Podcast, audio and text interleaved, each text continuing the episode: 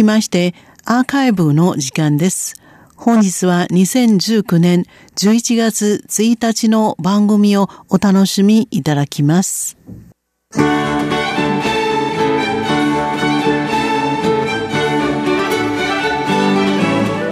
リスナーの皆様、こんばんは。台湾ミニ百科の時間です。この時間では台湾のちょっとした豆知識をご紹介しております。ご案内はそう予定です。今月の19日に台湾の南部、台南市で台湾初めての考古専門博物館、国立台湾自然文化博物館南下考古館が開館しました。南下考古館では、今からおよそ5000年前から300年前、戦死時代の出土品800万点所蔵しており、そのうちの1500点が展示されています。開館以来、ニュースではしょっちゅう、南下考古館に関することが放送されます。Facebook や Instagram などのソーシャルメディアを見るたびにも、南下考古館に遊びに来た、などのような書き込みがあります。南下考古館へ行くことは、私の周りで流行りとなっているように感じています。間違いなく、南下考古館はこれから台湾の新しい人気観光スポットとなるでしょう。その人気の理由は、人の新しいものを試したがるという傾向に関係しているからのもあると思いますが、もう一つの理由は、南下考古館は台湾初めて、そしておそらく世界で初めてサイエンスパーク内で建てられた考古博物館という話題性に惹かれたからでしょう。サイエンスパークの中で1000年も前の歴史を保存する考古博物館。一見両極端のような存在がこうして同じ場所にあるのは本当に面白くて不思議ですね。どうしてサイエンスパークで考古博物館を建てたのでしょうか？今週はこの変わった博物館についてお話ししましょう。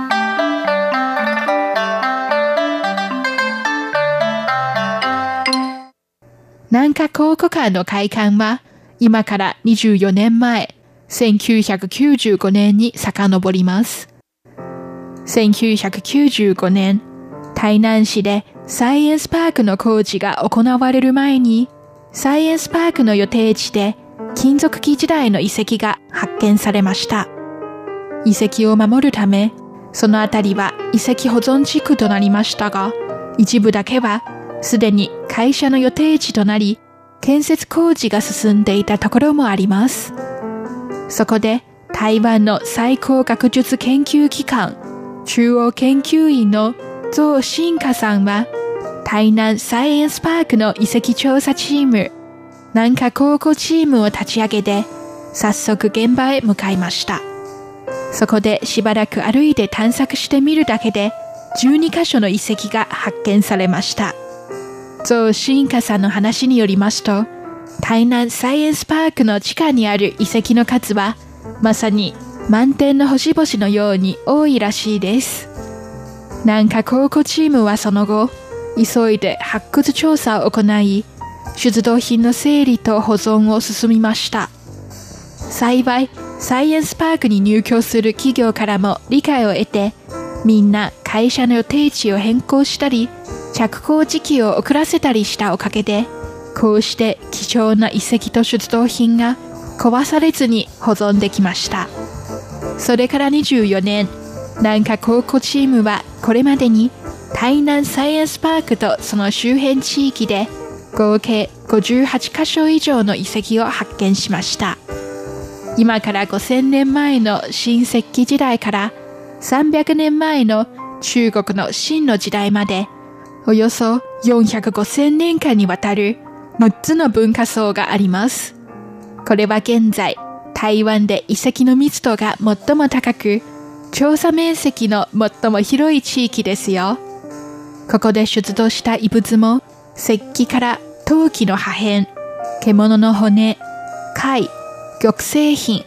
鉄器まで様々な種類があります。しかも、ほとんどの遺跡は地面から50センチ以下のところにあるおかげで、遺物の保存状況も結構いいです。台南サイエンスパークの遺跡保存地区は間違いなく台湾の考古学にとって一大重要な発見です。ところで、どうして台南サイエンスパークにはこれほどの遺跡があるのでしょうか？これは台南市は台湾で一番早く開発された地域からです。大航海時代の17世紀に中国との貿易の拠点を求めて台湾を占領したオランダ人は台南市で上陸し、今台南市の人気観光スポット、安平古堡ごとゼーランディア城を建てました。中国の明の時代にオランダ人を追い払った帝成功とその子孫の駐屯地の遺跡が台南サイエンスパークで発見されました。教育の重要性を広めるために建てられた台南孔子廟も今は台湾で最も歴史のある孔子廟です。そして清朝に入り、清の政府が台湾を統治する初期、真っ先に台南市を行政の中心としました。このような背景により、現在台南市で発見した遺跡は300箇所も超えていたそうですよ。そして2014年、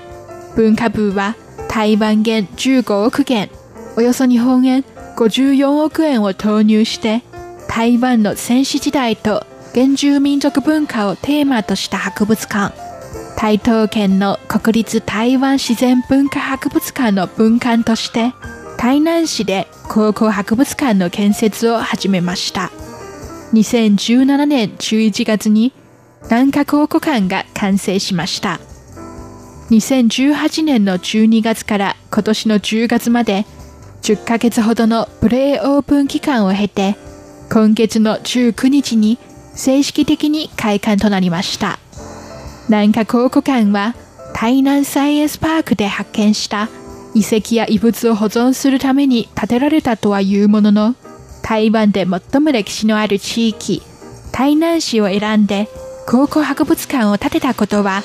非常に重大な意義があると見られています。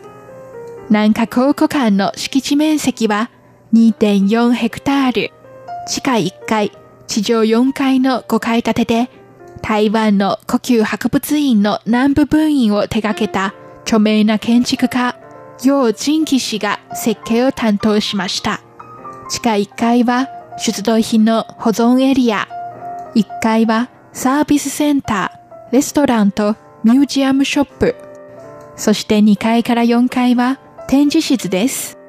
地下1階の出土品保存エリアでは、ガラス通しに考古学者が出土品の整理をしている様子を見学することができます。スピーカーを通して考古学者と会話したり、質問したりすることも可能です。これは台湾でここならではの体験ですよ。来館者が考古と発掘調査の仕事に対する認識をより深めることができます。そして南下考古館の2階にあるキッズスペースは展示室の他に最も注目されているところです。そこでは様々な遊具はもちろん異物の発掘体験、火起こし疑似体験、バーチャルリアリティ体験施設なども揃えており、遊びを通して発掘調査や歴史に対する知識を学ぶことができます。南下考古館によりますと、来館者のほとんどは家族ですから、このキッズスペースは館内で一番人気のあるエリアだそうですよ。サイエンスパーク内で遺跡が発見したのはやはり何かのご縁だと私は思います。南海博物館のおかげで、普段出退勤の時間帯以外、あまり人が出入りしないサイエンスパークでは観光客でいっぱいです。